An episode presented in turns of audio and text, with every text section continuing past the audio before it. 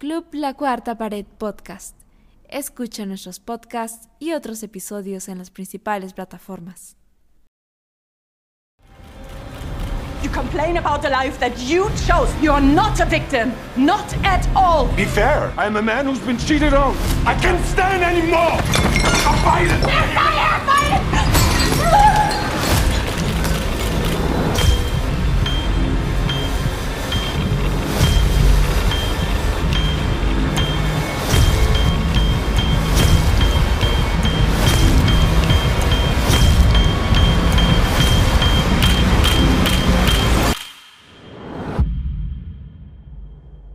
100%, you know that, right?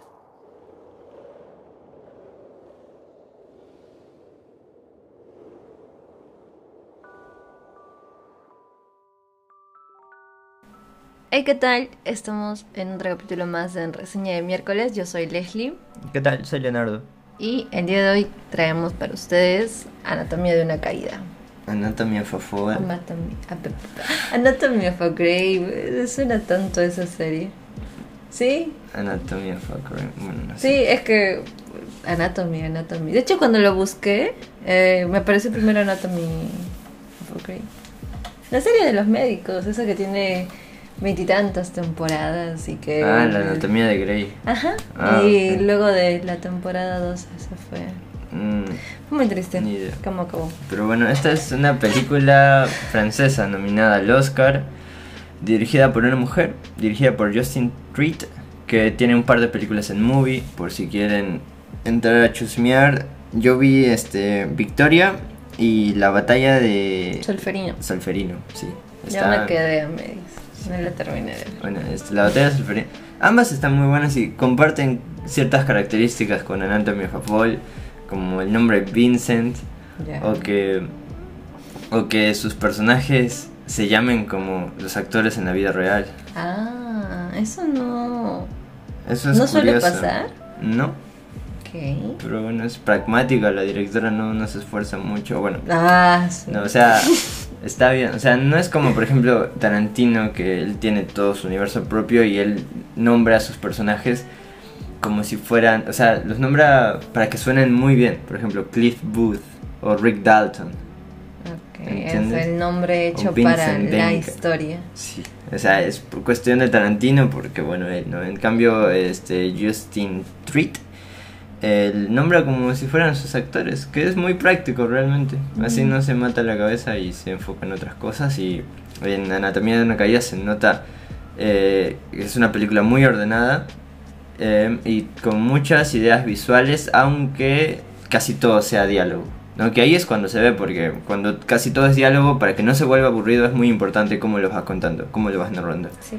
Y en, en esta película tienes representaciones visuales como si fuera un juicio de verdad, ¿no? Porque ahí hay mucho de que, como es un juicio y hay que, hay que debatir si fue un asesinato, fue un suicidio, entonces se da pie a las especulaciones, a las teorías y todo eso, ¿no? A la gente hablando y refutándose entre ellos y tal, ¿no?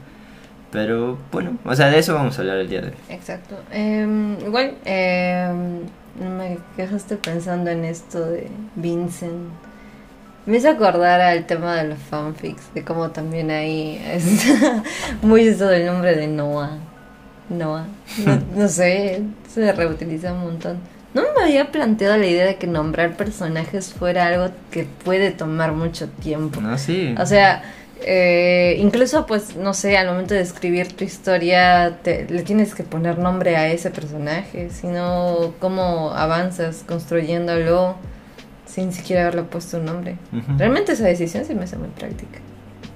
Pero ya. Las películas que mencionas, no sé, tú dime, esto, en Solferino era también con un tema de Francia. O sea, hablaban francés igual. No, claro, sus películas son francesas, ella es francesa. Eh, y todavía la batalla del, Fe- del Solferino es más como dentro de la diégesis porque la, lo que ocurre es que en- hay como unas elecciones. No sé si, creo que sí son presidenciales, Sí. pero el 2012, ¿no? Para ver eh, quién es el nuevo presidente de Francia y hay como Partido Comunista contra los capitalistas y tal, ¿no? Y es como que ese ambiente de tensión y de estrés eh, aviva la batalla personal que tiene la protagonista, que es este, lo mismo, o sea, es una, es una reportera que tiene como un problema con su pareja Sí. sobre sus hijos y tal. ¿no? En, en, en las tres películas que vi de la señorita Justine, eh, siempre tiene eso que, bueno, primero su protagonista es una mujer, sus protagonistas mujeres están bien escritas, son bastante complejas y que tiene un, una especie de lío con su pareja. O sea, no sé si llega a ser un matrimonio roto, pero está no está muy estable. ¿no? Aquí en An- Anatomy of a Fall, bueno, el, el padre se termina suicidando. Bueno, pues ya otra vez la alerta de Sí. spoiler no la La, saltamos. ba- la batalla de Solferino es este, ya un matrimonio ya divorciado, separados, separados, sí. Con Y el en- tema de la tenencia de y, los hijos. y Victoria es este, una mujer sola que tiene, una madre soltera que está cuidando a sus dos hijos. Igual y esto, la tragedia en familia, me parece un buen tema. Que no creo que sea tan fácil de abordar porque es, es algo que, em, ¿cómo decirlo? Es fácil toparse en tu vida diaria con amistades o conocidos o saber de alguien que tiene una historia como esa, ¿no? Que en su historia personal ha habido este tipo de tragedia familiar, de separación, conflicto, divorcio, o bueno, no sé exactamente en el tema de las discusiones hasta qué punto se puede llegar, pero sí que mm, hay conflicto. Y la forma en la que se plantean las historias de ella, al menos hasta donde vi de Solferino, y bueno, en esta de Anatomy of me gusta que se sienten como que no hay demasiado de nada, está exactamente como podría pasar y tampoco te plantea la idea de que uno es el bueno y otro es el malo. Esto de que ella es la pobrecita o él es el malo maloso Bueno, y en- eso. en la batalla de Solferino hay Y bueno, yo creo que ahí sí te da Hay chance a pensar que por qué un, un pata puede ser un Bueno, porque el padre es medio violento y tal. Pero en Anatomy, medio violento. pero en, Anatomy of a Fall está ya todo. O sea, la directora toma una tercera posición, ¿no? Porque. Igual te hace como espectador a ti también. Por pues, eso, ¿no? Por eso, por eso.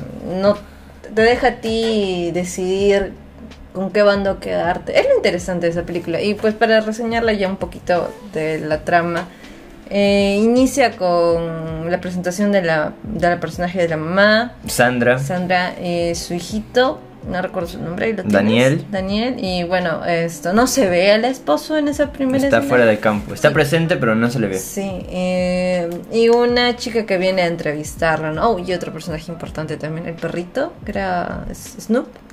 Snoop, Snoop, sí. Snoop, Se llama Messi en la vida real. Qué buen nombre ese Sí. perro.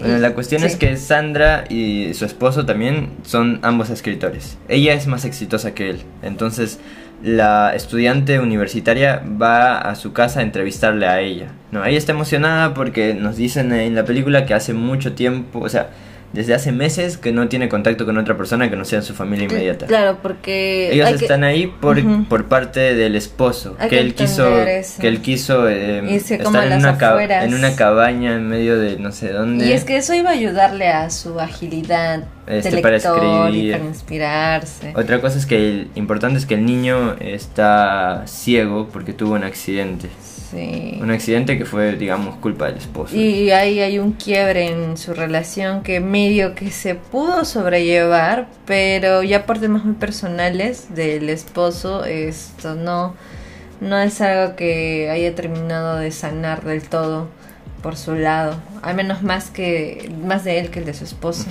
Y hasta yo diría que incluso del niño.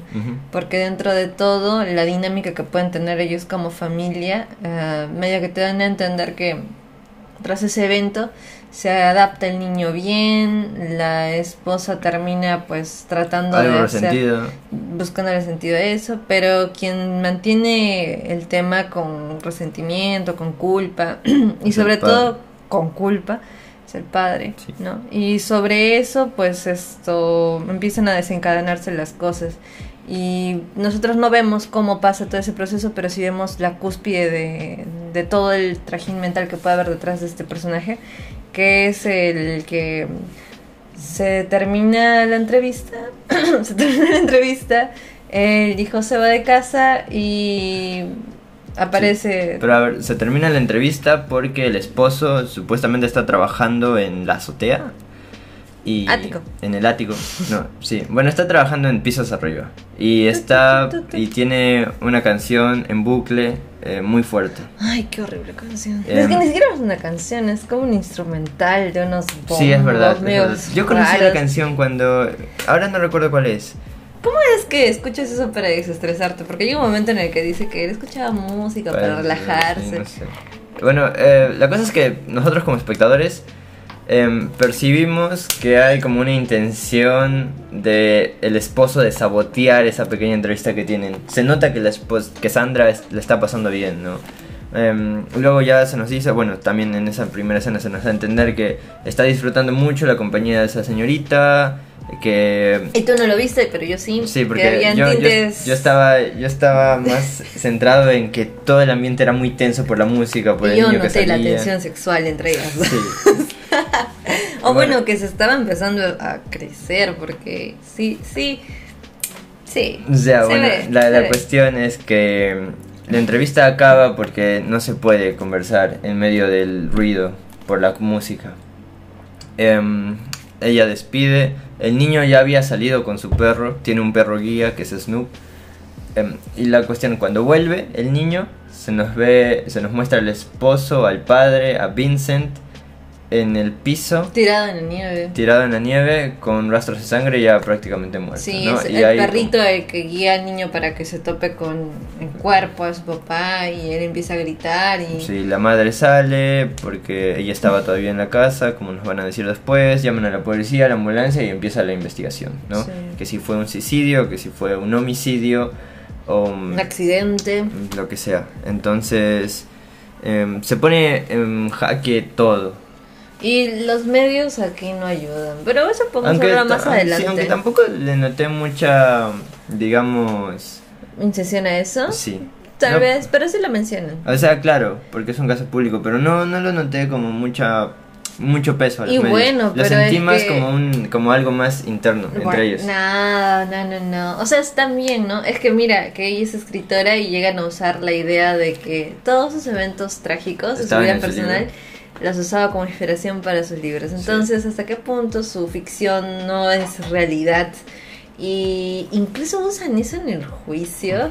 Yo digo, qué ratas para hacer eso. Pero bueno, pues esa es el- la chamba de un abogado, ¿no? Tratar de defender lo indefendible, quizá, pero ya. Hasta, hasta ese punto quiero llegar con eso. Qué ratas. Y bueno, em, ¿cómo continúas? Em, La cuestión es que todo el resto de la película es probar hace si ella es inocente. sí, Ah, eh, bueno, hace también es contacto con Vincent.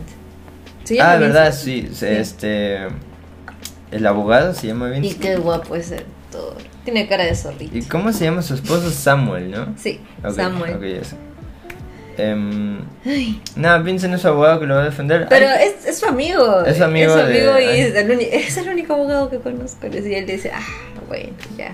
Y también ahí se nota que hay algo. Igual yo no le di Bueno. mucha importancia a eso, no sé por qué, porque realmente estaba tan metido en el caso yo, eh, porque se me hacía muy interesante, porque yo creo el fuerte de la película, más de cómo se va relacionando esta chica Sandra con, bueno, con su abogado, con la adolescente, esa estudiante que la entrevistó al inicio, es Adulto cómo- joven. Bueno, eso. No, adolescente. Cómo se iba, cómo, cómo se iba dando a luz.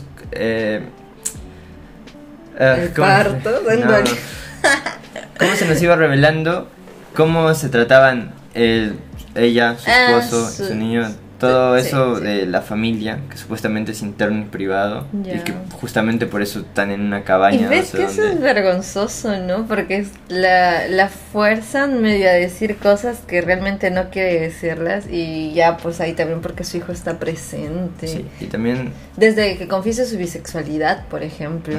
Em, yo supongo que no tendría una razón ella para hacer eso público, pero ahí va ese fiscal a cuestionarle y hacerle decir públicamente que es bisexual. ¿no? También está el que debata, se debata en un momento si es que estaba coqueteando, seduciendo a la chica, Sí. si es que la chica se sintió seducida o no. Y yo pensaba en ese rato, pero eso qué tiene que ver con la muerte del señor. Pero esas cositas es lo que, y toda la razón en eso, ¿no? De que lo hacen más interesante, porque así te, te hace meterte dentro de ese juicio como si tú fueras parte de eh, la gente que está presenciándolo. Y sí te da cierta impotencia con algunas cu- cuestiones que se le hacen a ella. Igual eh, hay un tema muy importante con el idioma, porque como ella no es francesa, Ah, ella no habla ese idioma, Eh. pero se le está forzando también a usarlo. Sí. Y hasta lo llegan a cuestionar, ¿no? Eh, bueno, lo plantean como que esa, ese también era un conflicto en la relación, ver como el punto medio entre ambos para que ninguno termine de sentirse cómodo, como que no vamos a vivir en tu país y tampoco en el mío, vamos a otro que sea diferente, en un lugar diferente. Sí, es bastante complejo. Es casi que da nociones autodestructivas de la relación. Sí, digo, ¿por qué, ¿por qué este fan de no ceder? Y es como que el que cede pierde. También tiene que ver con ambos sean escritores. O bueno, también es un golazo que ella y él sean escritores porque... Y es lo que decían, ¿no? que se motivaban intelectualmente. Sí. Pero bueno, también da, eso, da pie a esa competencia de que ella tiene más éxito que él. Y eso puede ser castrante para él porque él es el marido. Y aparte de que Sí. por culpa de él y por culpa de que justo nos dicen que el niño perdió la visión porque él envió, él no pudo ir a recogerlo de la escuela me parece y contrató una, niñe- Y una bueno. niñera. Y no pudo ir a recogerlo porque estaba en racha en su escritura. Sí. Entonces, eso también, esas cosas que son pequeñas y que no se da mucho hincapié, digamos, en el juicio porque son sutiles, este, te ayuda a construir, el espectador a construir un personaje que realmente no conocemos, porque em, el Samuel está fuera de campo en toda la película. Está un poco como... em, ah, iba, a, Dando- iba a nombrar una película de Hitchcock. No me acuerdo cuál era. Ah, bueno, Rebeca, de Rebeca. Hitchcock. Sí que es eh, una figura fantasmal, Rebeca, pero todo el mundo así ilusiona a ella. Ok. No Nunca se ve a Rebeca, pero ella siempre está ahí. Porque está muerta, Ok. ¿De verdad nunca aparece? ¿no? Porque acá sí aparece Samuel. No, en claro, los recuerdos los recuerdos, y eso. pero en Hitchcock. Hasta su cadáver se ve. Bueno. O sea, aparece una foto de ella, pero bueno. Ya. Qué fuerte. A mí eso. Me recordó un poco eso, ahora que estamos haciendo eso de que Samuel es un fantasma que Y- vuelve a la vida en los, en Al- Algo declaraciones. que me gusta también de cómo se habla de Samuel en todo esto es que entre todas las cosas que dicen y se hacen, eh, mira, hay, hay un tema ya que es como eh, plantear un caso clínico, ¿ya? Necesitas a través de entrevistas ir indagando cosas como historia personal, ciertos rasgos y sobre eso vas esto haciendo una pequeña estructura de como que hacia dónde se va orientando todo el caso de esta persona. Sí. Ya, y con todo lo que te dicen en el juicio, veo que te haces una idea de todo lo que puede tener este personaje, ¿no? todo su background antes de morir. Y me gusta que se den el tiempo para hacer eso, porque sin eso creo que no hubiera, no me hubiera creído el resultado final, ¿no? Y la historia, porque incluso esto, a ver, en un juicio no se ve la verdad, sino la veracidad de los hechos. El que hayan creído que sí haya sido efectivamente un suicidio. eh, Porque eso es lo que se pudo demostrar. Sí, y se consiguió. Y yo como espectador también considero que sí fue así. Por como te digo, cómo mencionan todo el background de eso y la idea de que como caso clínico este personaje, todo lo que presentaría tiene mucho sentido. El hecho de que así. sí, el hecho de que tenga una depresión ya bastante severa, Que ya haya tenido un, un, intento, de intento suicidio, anterior fallido, ah, ideaciones, y qué más, este fuerte sentimiento de culpa que tenía, Esa charla que da con el hijo. sí, que el no, no sentirse con ningún tipo de red de apoyo por estar aislándose él mismo junto con su familia incluso. Y también la, la autopercepción que tendría sobre él mismo, ¿no? Y en la discusión que tienen, que es la que más me gusta, es cuando la esposa confronta todas estas ideas que tiene él. Y me pareció casi como una discusión entre un terapista y tal vez un, un paciente. Porque te das cuenta que ahí la esposa estaba siendo, digamos, más racional. Sí, lo mantenía como que enfoque, pero pues igual al ser su pareja y el estar ya tal vez esto, más cansada de todo esto, es más complicado, difícil mantenerse Sí. más empática o asertiva o lo que sea porque es humano, está molesta, ya le harta la actitud de su esposo y de que sigue usando excusas para no escribir. Y a su esposo le duele mucho que ella le hable así. Y que también hubo algo, una cuestión de que ella le robó una idea a él. Y bueno, no fue libros. robo.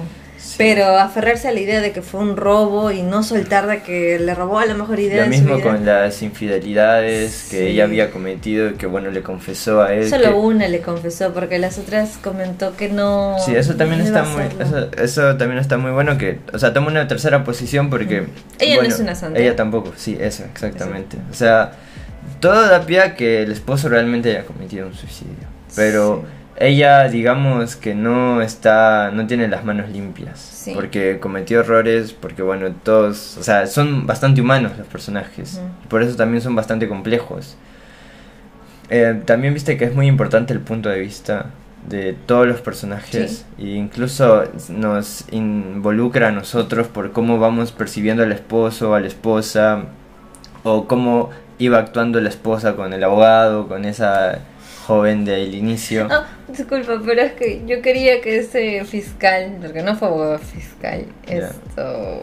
¿Cuál? ¿Por qué no tenía peluca? El- ¿Por qué estaba pelado? ¿El malo? Ah, sí, ya. pero no suelen tener peluca. No sé. No sé. Creí que tendría peluca. No Cuando sé. lo vi en los trailers, yo pensaba, ah, tal vez se sacó la peluca. Pero no. En ningún momento No, tuvo peluca. Bueno, ya. Sí, bueno, es, ay, es una película... ¿Cuánto dura? Dos horas, ¿verdad? Más o menos. ¿Dos horas cuarenta? Sí, No. ¿verdad? Dos horas y media. Oye, no lo sentí.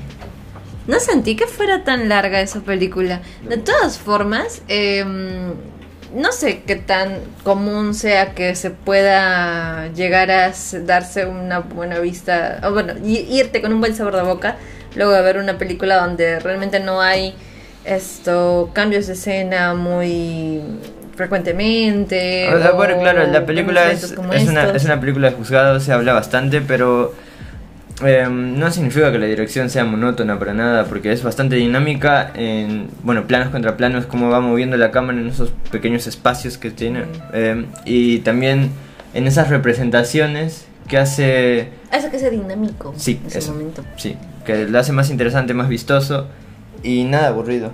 Pero porque, bueno, ya la historia también es muy interesante. Me hizo recordar un poco también a cómo, oh, no sé, creo que esta película es fácil, se disfruta si es que también te gusta ver cosas como Doctor House o no sé si la ley y el orden, pero porque tienen un caso y sobre ese caso se va resolviendo y es como que a ti generándote intriga por saber qué va a pasar. Y no sueltas la intriga porque se mantiene y la saben mantener lo que duran esas dos horas y tanto. Porque usualmente estos capítulos duran que pues 40 minutos, más o menos. Y acá no, acá es una película muy grande y no se cae en ningún momento el misterio ni el, el interés por saber qué más va a pasar. Am, Viste también algo que está muy bueno que al final no se nos diga realmente lo que pasó, sino que nos quedamos con lo que se pudo demostrar en el juzgado. claro, o sea, no es como que, bien, esto es lo que dice, dijimos la veracidad, Sí, que se logró de ser comprobada, pero ahora te muestra un flashback de lo que en verdad pasó Sí, sí. y no, vio, qué hizo. Eso hubiera sido muy contraproducente con el resto de la película. Claro, ¿para qué me construyes todo eso si Sí, luego al final sí. me vas a decir que, no sé, Sí. no tenías razón o sí tenías razón, pero mira esto más? No era necesario. Y nada, el perrito también actúa muy bien. Si vamos a hablar de las actuaciones, No, sí, todos están muy bien, ¿no? empecemos por el perrito, claro que sí, el protagonista de esta No. película, el hilo conductor. La Eh. verdad yo le sentí ese personaje como un hilo conductor de eventos. La película empieza con una toma con el perrito y termina con una toma con la señora abrazada al perrito. Entonces, em, sí, este animal es, es muy Importante. importante. Sí. Dices que actuó muy bien y yo te pregunté, bueno, no, bueno, yo me preguntaba, ¿por qué dicen eso? Porque también yo escuché lo mismo en redes sociales, en TikTok, antes de evitar, cuando estaba evitando todos los spoilers antes de verla. Y cuando llegó la escena en donde se ve todo su despliegue magistral de Cuando muere, o bueno, cuando... cuando casi muere, cuando se hace muertito, es la mejor actuación de un perro haciendo el muertito. O sea, tú dile a tu perro hacer muertito, no. Nada que ver. Este sí. Lo hace muy bien, ¿no? Va a hacer contra bien. Su expresión, la lengüita, ¿no? Excelente. 10 de 10 con el perro. Es que es Messi. Mira, es más- Es que Messi, grande Messi. Mm. Encara Messi. Bueno. Messi. Eso... ¿Bueno, es esto? No, ¿No? no, es todo, Leo. Bueno. Bueno, antes de que ahora sí sea todo, te iba a decir em, aspectos técnicos de todas formas. No, ya está ahí todo. Todo está excelente. Fotografía. Es, mm, es que.